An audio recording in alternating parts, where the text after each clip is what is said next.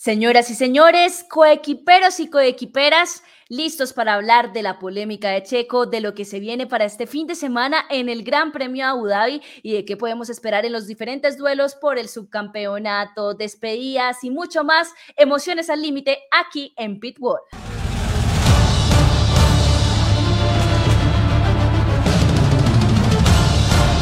It's Friday then.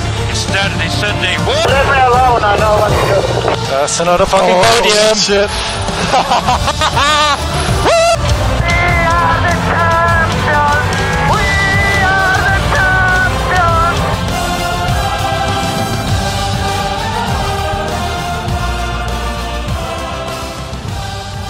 Equiperos, qué felicidad estar platicando ahora un jueves con todos ustedes. Y qué manera de empezar esta plática que con el mismísimo Raúl. Cuéntanos, ¿por qué tenemos Pitbull el jueves y no historias tras el volante?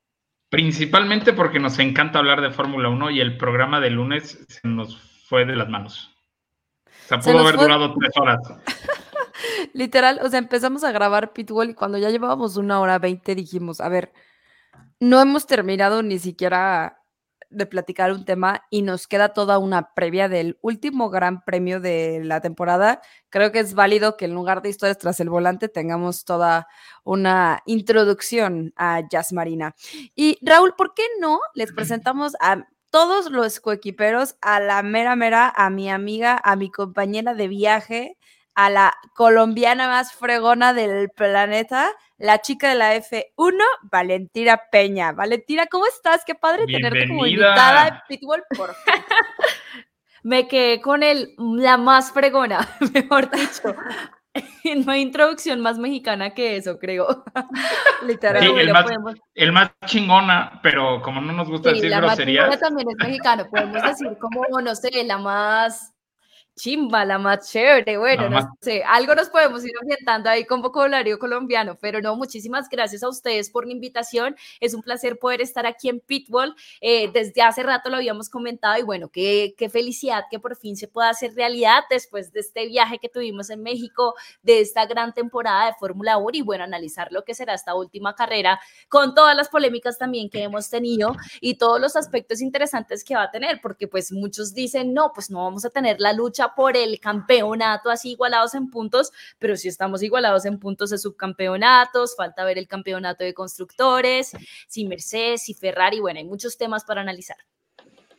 Totalmente de acuerdo. Oye, la verdad es que estamos felices de que estés acá, más, más que bienvenida, eh, y pues tenemos muchas dudas, pero ¿qué te parece si nos platicas qué opinas de este caso tan polémico entre Checo y Max. Más ¿A poco? No, ya, en nuestro programa que según yo iba a durar media hora, ya valió. No, pero ya, ya lo platicamos tú y yo, pero no lo hemos dicho con, con, Valentina y te voy a decir una cosa, me interesa mucho saber qué piensa Valentina, porque yo sé que ella es súper ecuánime en todos sus comentarios, más o menos a veces. Ah, subiste un video buenísimo en YouTube.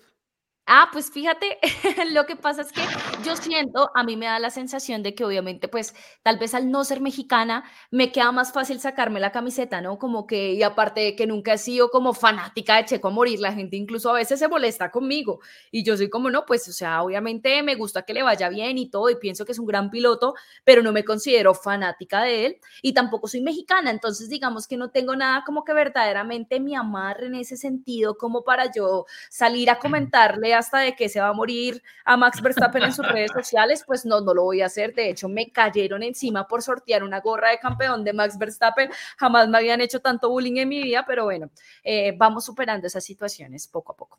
Pero sí, obviamente en el momento sí me pareció una actitud un poco egoísta e innecesaria, como que te cuesta verdaderamente ni siquiera es un podio, no, no estás jugándote nada, que te cuesta pero siento que las personas romantizaron mucho esa relación de Max y Checo y por eso también la molestia, ¿no? O sea, la gente piensa que la Fórmula 1, que es un jardín de niños, o sea, no, esto es un circo, esto es una competencia, o sea, los pilotos tienen un ego enorme, o sea, eh, obviamente me sorprendió la actitud y me pareció innecesaria, pero tampoco hice tanto drama al respecto por eso. O sea, Max es un dos veces campeón y todos sabemos que Max tiene un ego enorme como lo han tenido muchos campeones del mundo, no solo él, como lo tuvo Hamilton en su momento también. Entonces, sí, pues no le di como, sí me pareció algo innecesario, pero tampoco hice tanto drama al respecto. Eh, me parecieron polémicas, obviamente, las declaraciones del radio de Max, lo que dijo Checo después, que también es una actitud egocéntrica de Checo, ¿no? Por más de que el primer campeonato Checo haya sido clave, decir que tiene dos campeonatos gracias a él, eso también es tener ego, ¿no? También es tener ego el decir que gracias a ti es que logró esos campeonatos. Y a veces uno por el hecho de ser fan de Checo, de, o de quererlo, de ser aficionado a él, pues omite estos pequeños detalles. Entonces a mí sí me llama mucho la atención, había un tema que tú comentabas, Regi, y me parece muy cierto, y es también la autoridad que tiene Max en Red Bull, ¿no? Porque estamos hablando de que fue una orden de equipo y por más de que seas primer piloto, o sea, por más de que tengas un ego enorme y que seas el primer piloto del equipo, y eso todos lo tenemos claro, si tu equipo te da una orden de esa manera, pues al menos no reacciones de esa forma, ¿sí? Pero la manera, la reacción, no me vuelvas a preguntar de eso que ya te dije que pienso, es como, wow, la autoridad que tienes eh, es bastante grande y soy partidaria de que las instituciones, los individuos nunca van por encima de las instituciones y por ende un piloto nunca puede ir por encima de un equipo. Entonces sí espero que esto también sea un tema de replantearse en Red Bull de qué tanto poder le estén dando a Max, pero también de replantearse Checo, bueno, mis declaraciones, verdaderamente mi rol en el equipo, cuál es. Eh, y asumirlo, ¿no? Porque creo que en este momento lo que menos le conviene a Checo es ser responsable de un problema mediático para el equipo, que es lo que se está generando en estos momentos con toda la fanática, obviamente supremamente enfurecida. Eh, que lo nota uno, ¿no? Uno medio comenta algo diferente a lo que piensa todo el mundo y ya le caen encima. Yo creo que se va a morir. Ajá, y yo creo que hay, hay dos partes, ¿no? La parte en la que Red Bull puede decir, órale el peso que trae Checo Pérez y, y qué fuerte eh, que tengamos a un piloto que tiene tantos fanáticos y seguidores, o la parte de qué miedo, qué miedo tener a un piloto donde los fanáticos están cancelando cualquier cosa en la que él no esté de acuerdo. Puede perjudicar a la marca. Entonces, yo hacía una comparación con el fútbol. Eh, yo sé que a Regi no le gusta mucho el fútbol, pero se lo comparaba mucho a muchas personas que me preguntaban. Y pues en Colombia un jugador muy reconocido es James Rodríguez, que estuvo en el Real Madrid. Y cuando Cian no lo colocaba en el equipo, todos los colombianos no lo colocaba de titular. Todos los colombianos iban al Instagram de Cian y le comentaban hasta, o sea, bueno, palabras groseras en colombiano, en léxico colombiano. Le decían calvo, pi, y bueno, muchas cosas. me gustó, me gustó lo censurado. Hacían muchos comentarios despectivos y el efecto era el contrario, porque el efecto era totalmente el contrario, o sea, la gente pensaba que pues así lo iban a poner de titular y pasa exactamente lo mismo acá. ¿Tú crees que por comentarle a Max por decir que Checo es el mejor, por llenar las redes de odio contra Max Verstappen, verdaderamente van a decir, ah, bueno, venga, colocamos a Checo y le damos la oportunidad de pelear por tus comentarios en redes sociales. No va a pasar. No, claro que no. contrario. Oigan, hoy, hoy yo vi un video de un despistado que está jurando que Slim va a comprar Red Bull. Ah, no, ya están diciendo que ya hay cuentas, bueno, no voy a decir nombres porque... Pero ese era un meme, ¿no? No, no, no, no, yo, vi un TikTok, yo vi un TikTok de un cuate que según esto estaba en el paddock y que escuchó, a ver, compadre, no manches, o sea. Y hay gente que ya dijo que, mejor dicho, que están buscando la manera de desligarse de los Verstappen y que Slim está moviendo sus, sus influencias para comprar Red Bull y tener más peso y que eso le va a dar a Checo el poder. Bueno, ya hay unas teorías Tampoco. que no comparto. bueno, hasta la teoría de la ah, modelo esta que anda con el papá. O Esa fue la peor No, no, Oye, pero creo que lo llevaron muy lejos. Lo llevaron lejísimos, pero tenemos que aceptar, tenemos que aceptar que está buenísimo el chisme. O sea, digo. Por algo que dicen el gran circo. Sí, sí, exacto, exacto. Y la verdad es que ahora que vayamos de vacaciones, porque recordemos que dando la última vuelta este fin de semana, se acaba la Fórmula 1 por un buen rato. Y esto es lo que nos va a mantener entretenidos a nosotros, ¿eh? El chismecito. El Sí, ya va a chismecito. estar la gente preguntando, ¿será que Max va a felicitar a Checo de Navidad? ¿Será que Checo va a felicitar a Max? ¿Será Oye, que Red Bull ¿cómo va a vi- sacar un video? Pero esa parte que dices, Valentina, de, de que la gente romantizó mucho la relación simplemente porque Max Verstappen ya no fue mala onda como lo era con todos, creo que estuvo bastante interesante. Y lo dije, no sé si lo dije en el episodio o lo dije en Sí, un sí live, no, sí lo dije en el episodio, ¿no? Que, que pensaba exactamente eso y que lo único que había hecho Max Verstappen es que el equipo había trabajado con él para decirle, oye, creo que la gente se está asustando que gracias a ti los compañeros están saliendo, entonces bájale poquito y sé más amable. Pero tampoco creo que eran los íntimos amigos y que hablaban por WhatsApp No, y ¿cómo Ni siquiera. Y que la gente Para habla de lealtad. La lealtad no existe en la Fórmula 1. ¿De qué me estás Y hablando? nunca, y nunca ha existido, ¿no? Y entonces sale, sale una carrera de Hamilton en donde deja pasar a, a Botas. Y luego sale otra pareja, otra pareja, ¿eh? Otra eh, escena en donde Schumacher deja pasar a Barrichello. Pues a lo mejor sí, y a lo mejor eventualmente Max Verstappen dejará pasar a Checo por X o Y, pero sí creo que la gente se ha cegado mucho por la novela de los medios sociales de la Fórmula 1. Sí, totalmente de acuerdo. Y, y les voy a decir una cosa que no sé qué opinan ustedes. Se había tardado en pasar esto. O sea, esto, sinceramente, y alguna vez lo platicamos creo en Pitbull, pero yo estaba esperando el momento en que se fracturara, y lo voy a decir entre comillas, la relación. Pero sabíamos todos que en algún momento iba a haber un desplanteo de Max. Bueno, más bien tenía que ser de Max, porque Checo pues es el, el- el- el segundo piloto, entonces tenía que ser de Max. Total, totalmente de acuerdo. Y ahora la gente está diciendo que no, que Max ya no va a poder ganar el campeonato porque no va a tener a Checo que lo ayude. Y eso también es Ah. un tema muy interesante porque ahí es donde volvemos a replantearnos cuál es el rol de Checo. Es que no es que ahora Checo, Checo ayudó a Max porque tenía un muy buen corazón y quería ayudar a Max Verstappen. No, ayudó a Max porque es que era su rol en el equipo y porque era la claro. responsabilidad que tenía. Exacto. Entonces no era por muy leal y por muy querido que quisiera ser. Entonces ahora venir a decir, Checo por lo que le hizo, por la traición, ya no lo va a ayudar, es que tu rol en el equipo en cierta A forma ver. implica eso. Y no solo tu rol, tu contrato por lo que te están pagando millones de dólares, ese papelito que firmaste seguro lo dice. Seguro. No me caben dudas. no tengo pruebas, pero tampoco dudas. Tampoco dudas. Exacto. ¿Y por qué no empezamos ahora sí a platicar un poquito de la última eh, carrera de la temporada? Ya nos diste una excelente introducción, eh, Valentina, sobre quedan muchas cosas por definirse para esta carrera. Segundo lugar de campeonato de pilotos, segundo lugar de campeonato de constructores. Y sin duda eh, nos, ha, nos ha dejado esta pasión y esta emoción que aunque ya tengamos un campeón del mundo, ya un constructor campeón del mundo, seguimos con cierta espinita y ganas de ver a los Mercedes triunfar, a los Ferrari triunfar, a Checo Pérez triunfar y a todos triunfar, ¿no? Eh, Abu Dhabi, este eh, circuito muy bonito que nos ha dado eh, carreras de las mejores de la historia, como la del año pasado, un circuito en donde eh, va atardeciendo y, anocheciendo y eso lo hace precioso, se va enfriando la pista, da, da para tener estrategias. Sin embargo, vaya, tenemos que ser honestos, tampoco es el- el mejor circuito de la temporada y el circuito que nos va a dejar la boca abierta como lo es a veces Singapur, eh, Brasil, eh, Silverstone, entre otros. Eh, ¿Ustedes qué opinan para esta carrera que tendremos ya por fin para definir ciertos campeonatos? ¿A quién ven en estas posiciones? Yo creo que, o sea, honestamente, yo sé que a Raúl le va a gustar mi respuesta, pero vuelvo a ver a Mercedes fuerte. Yo hablaba mucho de que veía que, digamos que Interlagos era, era como esa posibilidad de oro de que Mercedes tuviera su primera victoria. Y por lo que veo, muchos teníamos como ese mismo pálpito, pero tal vez esperábamos que fuera con Hamilton y no con Russell, ¿no?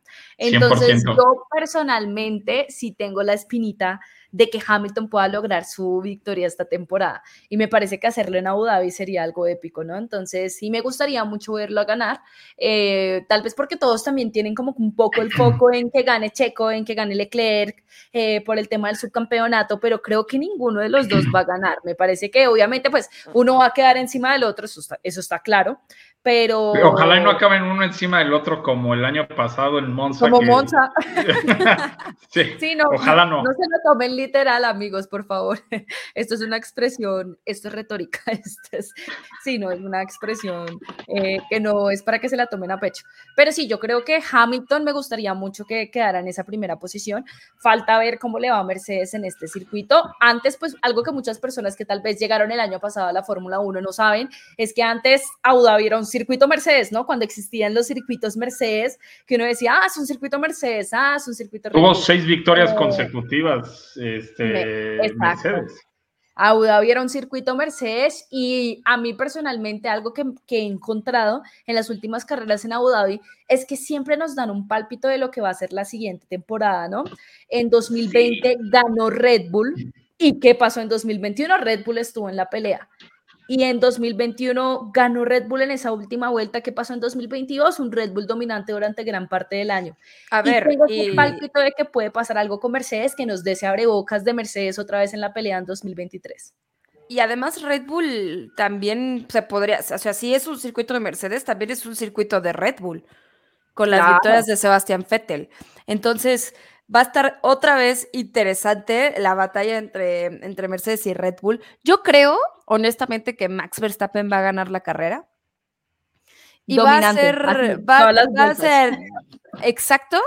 Y gracias a eso, a estar en primer lugar, no va a tener que dejar pasar a, a Checo y Checo se va a tener que ganar su segundo lugar.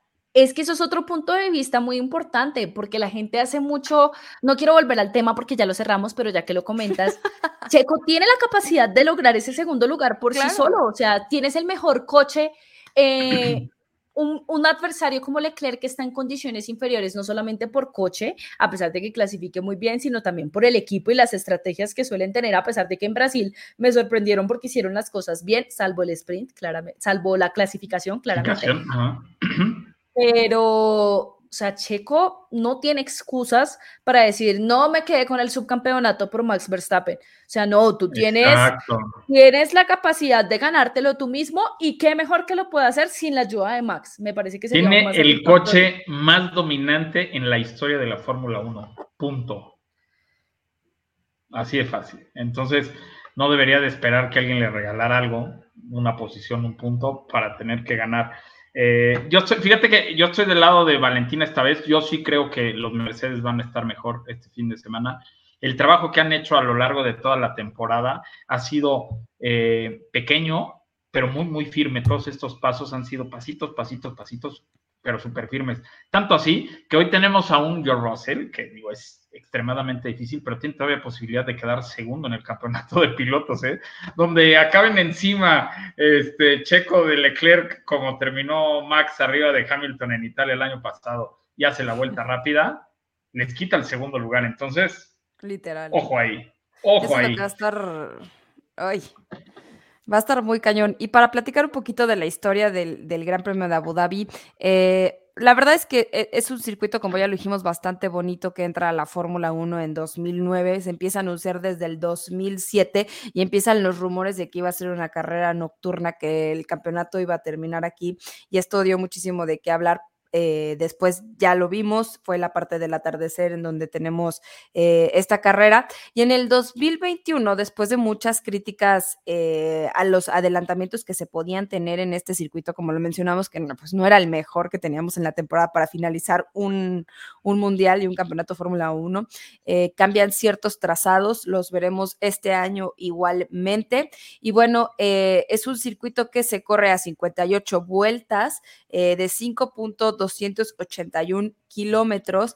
Y para ustedes, em, mexicanos que, que nos están escuchando, la carrera será el domingo a las 7 de la mañana y las cuales sábado 8 de la mañana eh, práctica 3, 4, 30 eh, de la mañana, esto también en sábado, y el viernes las prácticas 1 eh, a las 4 de la mañana y los libres 2 a las 7 de la mañana. Entonces, Para eh, los que nos escuchan, vamos, en Colombia vamos es a una hora más, sí. madrugar. En Colombia, Colombia es una hora, más. Así es. Y híjole, yo la verdad estoy ilusionada de, de que tuvimos una muy buena temporada.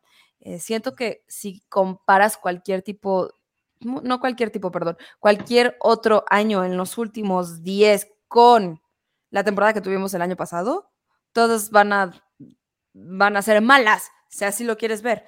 Pero si lo analizamos un poco, tuvimos nuevos reglamentos, eh, tuvimos topes presupuestarios, tuvimos eh, un regreso a la normalidad después de la pandemia. Tuvimos una pelea al inicio de la temporada muy fuerte por el campeonato. Tuvimos a todos los equipos punteando. Tuvimos debutantes que hicieron grandes trabajos como Nick DeBris, ¿no? Y ahora también tendremos despedidas. Eh, es la última carrera de, de Sebastián Vettel, es la última carrera de Daniel Richardo y es la última carrera de Mick Schumacher por ahora porque no ha sido confirmado para el próximo año. ya está eh, confirmado, nada más hace falta que lo confirmen. Ya está confirmado. Así es. Entonces, eh, pues es una despedida, es una bienvenida también para muchos otros eh, el cerrar y abrir este ciclo con, con Abu Dhabi. Y híjole, Valentina, ¿qué sientes tú de Sebastián Vettel? Porque yo sé que tú eres súper fan. Yo ya lo viví, sé por lo que estás pasando, pero como mi novio Fernando Alonso es muy tóxico, se va y regresa. Entonces, lo tuve, lo tuve de nuevo, pero uh, cuéntanos eh, un poquito de tu admiración por eh, el alemán, cómo empezaste a, seguirlo y todo, porque sé que es muy importante para ti. Tristemente, creo que mi novio tóxico no va a volver. Me gustaría que volviera, pero tristemente pienso que no va a ser así. Eh, la verdad es que Vettel para mí es un ídolo. Yo siento que ese primer acercamiento que tenemos con el deporte es muy importante y aplica para todos los deportes. Y pues claramente yo empecé a ver Fórmula 1 más tarde que Regi, seguramente también más tarde que Raúl. Y fue en 2012. ¿Por qué nos dices viejos? No, no, porque yo sé que Regi veía desde las épocas de Fernando Alonso con Renault y obviamente pues Raúl, no te estoy diciendo viejo, pero sí sé que veías desde hace muchos años. Y pues yo empecé a ver, fue en 2012 la primera carrera de Fórmula 1 que vi, fue con Vettel ganando de manera dominante en ese Red Bull, ¿no? De hecho, ahorita un amigo mexicano me regaló un cuadro de Vettel con ese Red Bull de 2012. Oye, ¿y, si te lo pudiste llevar a Colombia? Sí, sí. Lo, estaba y era la duda. Es que era un cuadro gigante y teníamos la inquietud de cómo colarlo. Por favor, espero que Nairo México no escuchen esto, pero digamos que mi abrigo grande ayudó a cubrirlo disimuladamente y solamente se dieron cuenta que tenía un cuadro hasta cuando me bajé en Bogotá, eh, le sorprendió, pero ya no había nada que hacer. Así que pude traerlo aquí a Colombia. Y obviamente ese primer acercamiento para mí con la Fórmula 1 fue con ese Sebastián Vettel en ese Red Bull y ahí nació como mi admiración al ver ese campeón del mundo y obviamente épocas muy duras cuando estuvo en Ferrari ya después fue celebrar esos podios en Aston Martin, eh, ese podio que consiguió que lo celebré yo creo que más que las victorias de él en Red Bull.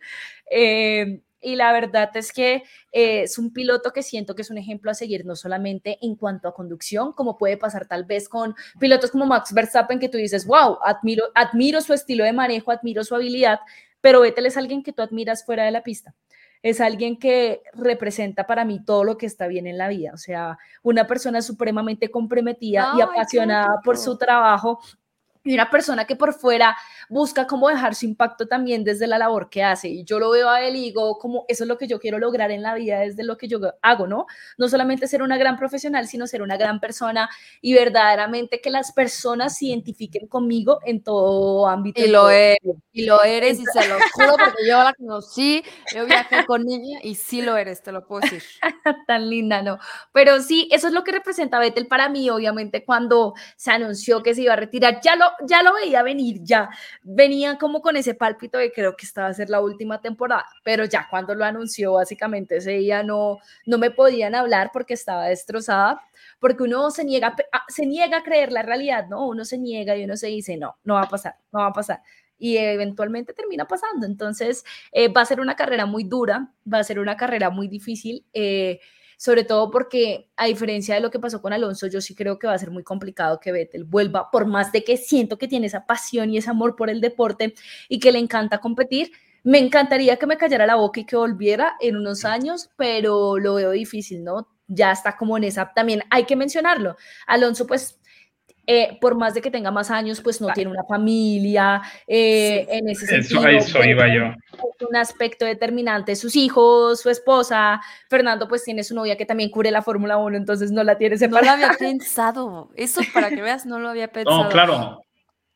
Es O una gran motivación para Vettel y por eso creo que va a ser diferente a lo de Fernando y va a ser muy difícil que vuelva. Ahora me gustaría mucho en un futuro y creo que se lo leía a Fernando Tornelo y no, no estoy en muchas cosas de acuerdo con él, pero en esta sí. Y es que me gustaría mucho ver en un futuro a Vettel como comisario en la parte de dirigente, no sé. Siento que tiene mucho criterio para muchas circunstancias y me gustaría verlo ocupando un rol en la FIA, tal vez desde el tema de sostenibilidad podría ser algo que le apasione. Con No me. Expressi y Calderón, que ahí están, Sí, es, el, con- es el comisario. con Felipe Calderón, incluso, incluso hasta en un equipo, pero sí me lo imagino, o sea, más que como comentarista en unas transmisiones. Ah, a como- ver, no me lo puedo imaginar comentarlo. como David Coulthard entrevistando a los próximos No. pilotos. O sea, no hay manera, No, pero me no, lo puedo imaginar compitiendo con Nico Rosberg Hamilton en Extreme E. Tampoco, Ah, ¿eh? No, Tampoco, claro. ¿eh? Yo te lo juro que yo me lo imagino, literal, digo, como comisario o como En cualquier su casa puesto. comiendo fondue. No, yo me lo imagino trabajando para tener una mejor Fórmula 1 mañana, eh, para tener un mejor mundo. O sea, el cuate está súper comprometido con la Sí, vida. total, totalmente Y- y- de acuerdo. Entonces yo me lo imagino por ahí. Oigan, a ver, es, es muy triste una despedida, la verdad. Digo, se nos va, yo creo que uno de los más grandes y sobre todo sí. uno de los más queridos, porque ha habido pilotos muy grandes, no tan queridos. Se van dos Eh, súper queridos. Sí, a, a ver, se van dos. Pero eh, Richardo, la verdad es que es más carisma que querido. Eh, sí, eso es muy cierto. Pero a ver, ¿quién ocupará el lugar de Fettel como ese buen ciudadano, ese buen piloto afuera de las pistas? ¿Qui- ¿Quién creen que llegue a ocupar ese lugar? Yo no veo a ninguno, ¿eh? Sinceramente. Yo no veo a ninguno. Trato de trato de visualizarlo y claramente Max Verstappen no es. claramente Checo Pérez creo que tampoco. Menos, No. sí, no. Yo creo que podría ser, no sé, Alex Albon. No Uh, sé, no. No sé. No me no. imagino en ese rol de colocándose una camiseta para apoyar a las mujeres en Arabia Ah, Saudita. Jamás. Sí, jamás. no, no, no sé, como que no veo a alguien. Y fíjate que hay pilotos que tal vez son queridos. Y bueno, está Hamilton es el que más se acerca Hamilton es el que a. más se acerca. Exacto, se acerca, Sí. pero no es muy querido. Sí, no. Es que, es que exacto, es, es que tienen que ser los dos. O sea, va, a dejar un va a dejar un vacío muy cañón en la Fórmula 1, se los prometo. O sea, sí, Difícil sí y- lo vamos a extrañar. Y por muchos años, creo, porque tú te pones a analizar los que vienen en categorías como Fórmula 2, Fórmula 3, y fíjate que no, no encuentro ninguno que cumpla como con ese perfil así, No, que lo muestre desde tan joven, no. seguro no. Digo, también Vettel no lo mostró desde el día uno que estaba en la Fórmula 1, Sí, también. porque fue un tipo que fue madurando, ¿no? Pero, o sea, se los prometo que no veo a nadie que vaya a poder llenar ese vacío. Sí, está medio difícil. Y me encantó la frase que dijo, que la publicó justo la Fórmula 1, que decía que a él no le importaba cómo lo recordaran con campeonatos y victorias, que él quería que lo recordaran como una persona buena, ética, eh, etcétera. Estuvo muy bonito. Ay, no, qué tristeza, qué tristeza. Pero Ya- yo creo que lo vamos a seguir viendo cerca de la Fórmula 1. Sí, seguro eso. Ojalá. Sí. Oye, Valentina, y para antes de terminar este corto eh, capítulo sobre Abu Dhabi, nosotros les hacemos una pregunta, bueno, tres preguntas a todos nuestros invitados, y creo que tú vas a ser quien más acertada nos vas a poder dar las respuestas, porque ya se terminó la temporada. Qué A veces social. eh, platicamos con alguien y llevamos tres carreras y pues se puede todavía ver mucho o puede cambiar muchas cosas. Eh, quiero que nos platiques tu sorpresa del año, tu decepción del año y tu ganador del año. Buf.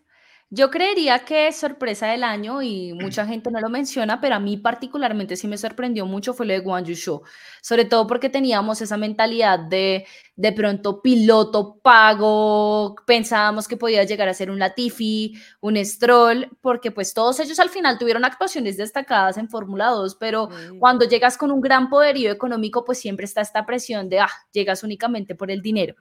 Y creo que lo que ha mostrado que prácticamente en las últimas carreras ha vuelto una constante que en clasificación supera a Valtteri Bottas, em, sumar puntos en tu primera carrera de Fórmula 1. Siento que eso ha sido revelación, ¿no? Obviamente hay pilotos como Nick De que nos sorprendieron a todos en Monza, pero si analizamos un piloto que verdaderamente haya competido toda la temporada de Fórmula 1 y que a mí personalmente me haya sorprendido mucho, eh, Guan Yu Zhou. Y mi bonus, a pesar de que para muchos no es sorpresa, para nadie creo, solamente para mí, por lo muy escéptica que era con él, Russell, porque yo personalmente sí era muy escéptica con Russell, por más de que había triunfado en categorías inferiores, siempre decía como, espérate a que lo veamos en Mercedes. O sea, y arrasaba con todos. Williams, tuvo, sí, tuvo su gran clasificación en lluvia en Bélgica, pero tenía como esa inquietud de quiero verlo en Mercedes, o sea, como que no, no me atreví a dar muchos conceptos de él hasta verlo en Mercedes. Y la verdad, nunca, nunca me podría haber imaginado que iba a superar a Hamilton en la clasificación de pilotos, que iba a llegar a la sí, última carrera con posibilidades matemáticas de ser ¿Qué fue el, ¿Qué fue el, el, Mercedes que ganó? Fue el Mercedes que tuvo que la ganó, victoria. exacto. Bueno, no Hamilton. esperemos a ver qué pasa con No, no, Hamilton no, no, este no. fin me sí, pero, o sea, el primer, el primer piloto de Mercedes que tuviera una victoria esta temporada, 100% lo escuché en miles de lugares y todo el mundo decía que iba a ser Hamilton. Total, yo también pensaba lo mismo y creo que todos pensábamos lo mismo y su gran racha que la tuvo por mucho tiempo hasta Silverstone de top 5 en todas las carreras, o sea, la verdad, un piloto muy consistente y ahí dije como, ok, no, o sea, verdaderamente sí es lo que tanto se decía de él, no ha defraudado e incluso superó mis expectativas. Entonces, por eso también lo daría como, sor- como sorpresa, ¿no? Eh, decepción, bueno, yo no sé si se puede llamar ya decepción, pero pues al final pienso que eh, Ricciardo fue una decepción en los dos últimos años, pero este aún más.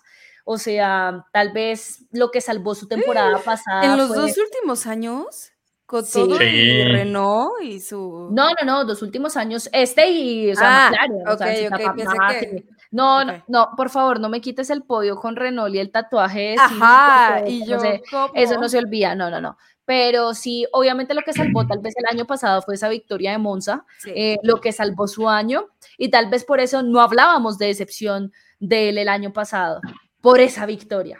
Pero es que este año sí, la manera en que Norris lo trapeó, perdón la expresión, y eso que Ricciardo es de mis pilotos más queridos, pero no, la manera en que Norris lo trapeó, eh, ya no, como que no hay excusas, sí, entiendo que no haya sincronía con el equipo, que no te adaptes bien al coche, pero ni siquiera hay manera de defenderlo, y por eso a pesar de que cuando vi lo de Piastri me dolió un poco porque dije como que, ah, como que Ricciardo va a salir, no te duele tanto porque al final es como sí, es muy carismático, pero es que verdaderamente no merece, o sea, ahorita en estos momentos no se merece ese asiento por lo que ha pasado. Y Alfa Tauri también creo que ha sido decepción, ¿no? Ah, Todos ese para- esperábamos, Ese para mí 100%. es mi primer lugar en decepción. todos esperábamos un poco más, sobre todo al ser pues esa escudería satélite de los campeones del mundo de Red Bull, esperábamos como una mayor cercanía y no, y decepción total. Y Gasly, que la temporada pasada había tenido actuaciones destacadas, pues esta temporada ha desaparecido, el coche tampoco respondió, su Noda que va y que viene y que le van a dar otro año a ver qué pasa. Entonces sí siento que Alfa Tauri también fue decepción. Oigan, ahí está el claro ejemplo. Es que, a ver, se habla mucho de que llega Nico Hulkenberg en lugar de, de Schumacher. Ahí está el claro ejemplo. Daniel Richardo podría ocupar ese espacio en lugar de un También piloto que para mí está que- quemado. Sí, no, dicen, Raúl está en contra, está súper en contra de que vuelva Estoy enojadísimo, Ah, así. Es que yo no entiendo, o sea, cómo Mick Schumacher, cómo Nico Hulkenberg puede ser mejor opción que Mick. A pesar de que Mick estrelló el coche en muchas carreras, lo reconozco y si Haas tiene ese argumento, ok, sí, les costó. Es el No piloto quiero más caro los últimos dos años, ¿eh? Claro, sí. Alrededor de un 10 piloto- millones de dólares. Un piloto costosísimo y entiendo que eso pesa mucho en la decisión, pero para traer a Nico Hulkenberg, o sea, Sí, no. Mira, yo no tengo nada en contra de Hulkenberg y me encantaría Yo que, por fin, que por fin lograra su podio, pero es que es el piloto que más carreras ha estado en la Fórmula 1 sin un podio. O sea, ¿cómo vas a traer a alguien con esa estadística y teniendo tantos talentos en Fórmula 2? O sea, mira, Eso es lo que yo creo. Yo creo que más que, no cómo vas a, ajá, o sea, yo siento que cómo vas a quitar a Mick Schumacher, o sea, no lo veo tan, tan grave esa parte. O sea, pues, si no dio los resultados y está haciendo muy caro, pues Pero sí, para ni Nico- modo, lo siento por el apellido. Y Huckenberg no se me hace la peor opción para regresar a la Fórmula 1. pero ¿qué va? O sea, Pietro, Pietro Fittipaldi, el pobre está ahí nada más esperando y está Schwartzman y está Ilot y están, o sea, grandes pilotos esperando una oportunidad para que llegue Huckenberg. Eso es lo que está Sí, sí, no, total. O sea, a ese punto voy. O sea, si tú miras el solo hecho de Mick, que lo saquen, mira, argumentos tiene. A pesar de que yo me mantengo en que la temporada pasada casi que no cuenta como temporada de novato porque tenía un coche horrible y un compañero horrible, entonces no tenía ni cómo aprender, ni cómo avanzar, ni nada pero, pero independiente de eso, sí fue muy costoso para el equipo, eso no hay manera de negarlo, cometió muchos errores y si lo miras desde ese punto de vista, pues Haas tiene sus argumentos para no seguir con él. Oigan, a ver, rapidísimo, pregunta. ¿Quién queda en mejor posición en la próxima carrera? ¿Leclerc o Checo? Pero antes de que me respondan, les voy a pasar este dato las últimas dos carreras en Abu Dhabi, Checo ha retirado. ¿Ok? La mejor posición. Es la vencida.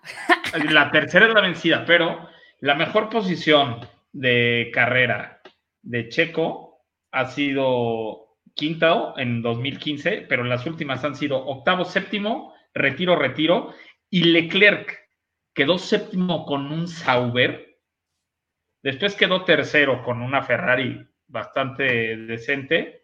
Y las últimas, bueno, en 2020 no puntuó, quedó en la treceava posición. Y el año pasado apenas agarró un puntito en Abu Dhabi. Pero después de estos datos, ¿quién creen que quede mejor? Estoy preocupadísima porque Abu Dhabi no es la, la mejor carrera para tener grandes adelantamientos. Y compara las clasificaciones de Leclerc con las de Checo Pérez y no hay comparación. O sea, Charles Leclerc es 100% mejor clasificando que Checo Pérez. Y mi miedo más grande de Abu Dhabi no es lo que Checo Pérez tenga que demostrar en la carrera, es la clasificación que va a tener que tener Checo Pérez. Si, nos vamos a eso, si nos vamos a eso, ahorita dije cómo terminaron las carreras. Si nos vamos a la clasificación, Checo los últimos cuatro años le ha ido mal. Ah, bueno, es solamente 21 que calificó cuarto, pero ha calificado 14, 11, 15 y cuarto. Digo, también no traía muy buen auto, ¿no?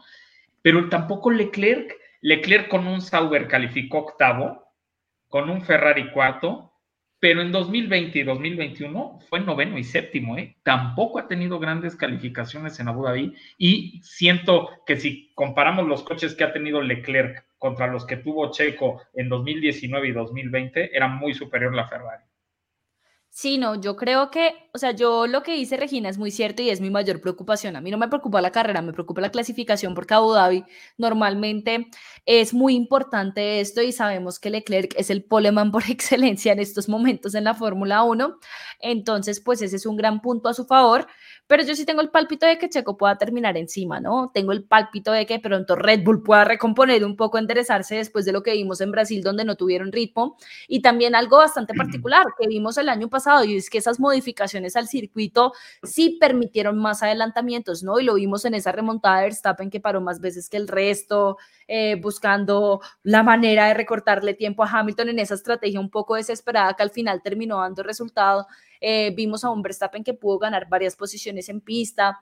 Eh, entonces sí siento que las modificaciones ayudaron y de pronto con estos nuevos coches que ya hemos visto cómo hay adelantamientos en circuitos que también antes eran llamados pues quality circuits que verdaderamente definían dependían mucho de la pole como por ejemplo Barcelona Hungría, o sea, Hungría para mí es una de las mejores carreras de la temporada y nunca podríamos haber esperado a eso con la regulación anterior. Entonces sí va a ser muy interesante ver cómo funcionan estos nuevos coches en Abu Dhabi con esas modificaciones que vimos el año pasado y por eso creo que tal vez el tema de la quali, que yo también lo pienso, ojalá, esperemos, no sea tan determinante teniendo en cuenta eso. Híjole, va a estar, va a estar muy complicado. Va a estar bueno. Y va a estar bueno y estoy realmente preocupada con, con mano sudada porque además, honestamente, no sé quién quiero que gane. O sea, todos son tan buenos hoy en día. Eh, los primeros 10 lugares en Fórmula 1 han sido eh, de muchas batallas en esta temporada, entonces va a estar buenísimo. Y eh, pues Valentina, yo creo que te vamos a tener que volver a invitar para ver cómo se soluciona esto. Qué gusto tenerte aquí con nosotros. Eh, como le dijimos, Cuequiperos, este era un episodio un poquito más corto. Platicando sobre Abu Dhabi. También le, tuvimos que preguntar qué pasó con Checo y con Max a, Valentina, pero Valentina, dinos dónde te podemos seguir, eh, para que te vayan a seguir todos los coequiperos. De verdad, se los Es que hay algún despistado que no la conoce. Sí, todo, todo el mundo la conoce. Pero si alguien no la conoce, que nos, que nos digas dónde te podemos seguir. Y les vuelvo a decir que, Valentina, eres de verdad un amor, fregona, como dije al principio, súper mexicana, pero sí lo eres. Qué gusto poder compartir eh, más tiempo contigo, poder platicar. Eh, sabes que, que te quiero mucho y que voy a ir pronto a visitarte a Colombia. Claro que sí, porque vamos a tener Fórmula 1 en Colombia, entonces. ay, ay, ay, ay. Ese chismecito de Estefano Dominicali. Sí, sí, sí. A lo mejor nada más iba. Estuvo comiendo carimañolas en Barranquilla, eso se lo llevaron allá a bailar y todo, pero bueno. Eso es un chismecito para otro día, un chismecito infragante.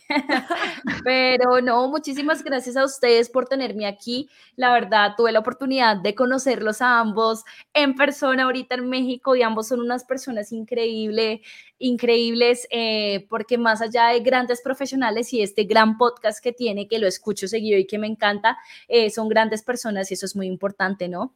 Y para las personas, pues bueno, que me quieran seguir en mis redes sociales, si no me siguen, me pueden encontrar como la chica de la F1 en TikTok, en Instagram, también estamos en YouTube, que abrimos canal de YouTube. ¡Ay, está buenísimo! Vayan a ver de Checo y Max ha sido difícil, quita mucho tiempo y pues bueno, acá todos tenemos una vida aparte del contenido que creamos en redes sociales, pero poco a poco vamos y la idea es ir, seguir expandiendo a otras plataformas. Entonces me pueden encontrar en la chica de la F1 como en todas.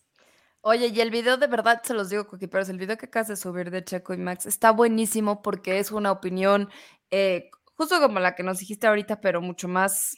Eh, explayada. Sí, sí, sí, o sea. Pero muy centrada, muy neutra, muy realista. Y eso es. Como, como dirían en las carreras, trackside, ¿no? De ladito. trackside. Ha generado un poco de discordia en redes sociales, pero a veces hay que generar polémica. Eso, eso quiere decir que está bien, exactamente. Sí, No, no, me digas a mí cuando me dijeron cuál es el circuito que menos te gusta y dije Mónaco. Y todo el mundo brincó a, a, reclamarme. Y yo, entonces, ¿para qué me preguntan?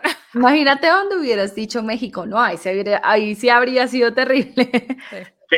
Que, tampoco es... Que tampoco... que no es descabezado, hay que decir. Carrerones que nos da México. No, qué padre poder ir, claro. Claro. Deberían de hacer una modificación en este circuito para beneficiar. Ya lo están hablando, ya lo están hablando. Ya lo están hablando, sí, pero... Porque si no, no, no hay no, por Oigan, no saben, no saben lo divertido, de verdad, Valentina, que fue tenerte aquí. Aparte, un honor. de verdad, están las dos mejores creadoras de contenido de Fórmula 1 aquí ah. conmigo. Entonces, el que se siente especial soy yo. Este, Coquiperos, yo soy Raúl Moreno. Muchísimas gracias por acompañarnos. Saben que me pueden seguir en mis redes sociales como arroba Raúl Singer y Regina. Por favor, ¿dónde te seguir? Yo soy Regina Cuesta, me pueden seguir en mis redes sociales como Twitter e Instagram como Regina CUO, Regina Cuo, y saben que subo uno que otro videito en TikTok como Regina F1. Nos vamos coequiperos, pero tenemos este fin de semana Race Week, carrera, la última carrera, ahora sí, eh, de esta temporada tan larga de la que hablamos al principio de año con el Gran Premio de Abu Dhabi en Jasper. Yes! Sì, ragazzi!